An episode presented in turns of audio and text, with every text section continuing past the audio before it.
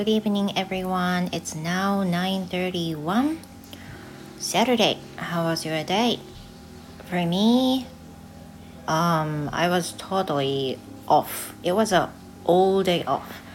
So what I did for today is as my birthday, my birthday tonight, as my daughter's birthday is coming tomorrow. She's going to turn 12 this year. And today was the day before. So um, um, we wanted to do something like um, Sai, like uh, anniversary in advance. So my daughter and I went outside to have breakfast at Komeda Coffee and had a nice breakfast and some desserts. And later, uh, we went to the shopping mall nearby and did some shopping and went back.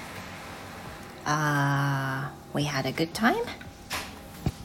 And at night, I'm just, you know, chilling out. I'm drinking a liquor which is called yogurt Amaou. So it's mixed with yogurt. Um, I have no idea how to make it, but it's made in Fukuoka. And I, for me, it's quite good. It's not, you know, that sweetish um, alcohol, but I really like it.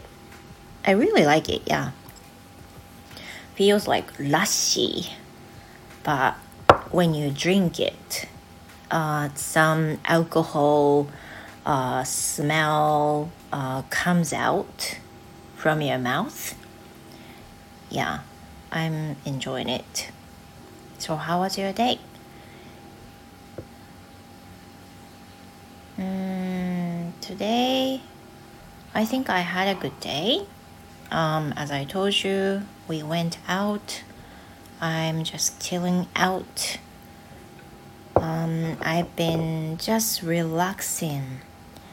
Oh, and today's dinner, as my daughter's request was omelette rice, omurice. So I made it, and she loved it so much. So that made me so happy. Yeah. And tomorrow it's going to be a special day, of course. And I'm going to pick her birthday cake uh, for the very first in the morning at one of the uh, pastry shops nearby. And then I'm going to make some karaage, Japanese fried chicken, as she requested for. Yeah, I hope it should be a good one. And I hope everyone had a good day today. And I'm going to uh, read the book that I'm now reading. As I mentioned the other day before, I'm now reading 3つの幸福 Of course in Japanese though. It's really interesting to read. Um, it tells you how to be happy and how to make yourself happier. So, as you recognize, I've been talking all English from the beginning to the end.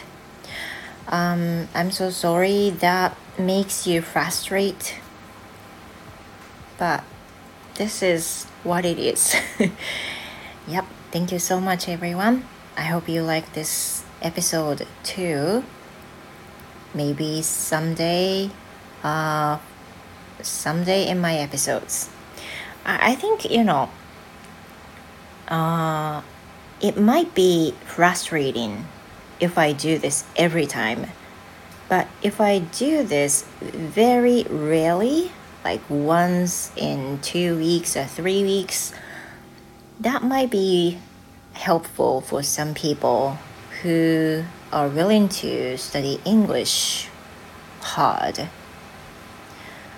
So I think I should stop now um, as my husband is going to finish his bath time.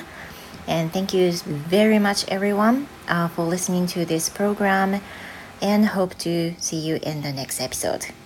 Goodbye, everyone. Have a good night. Bye.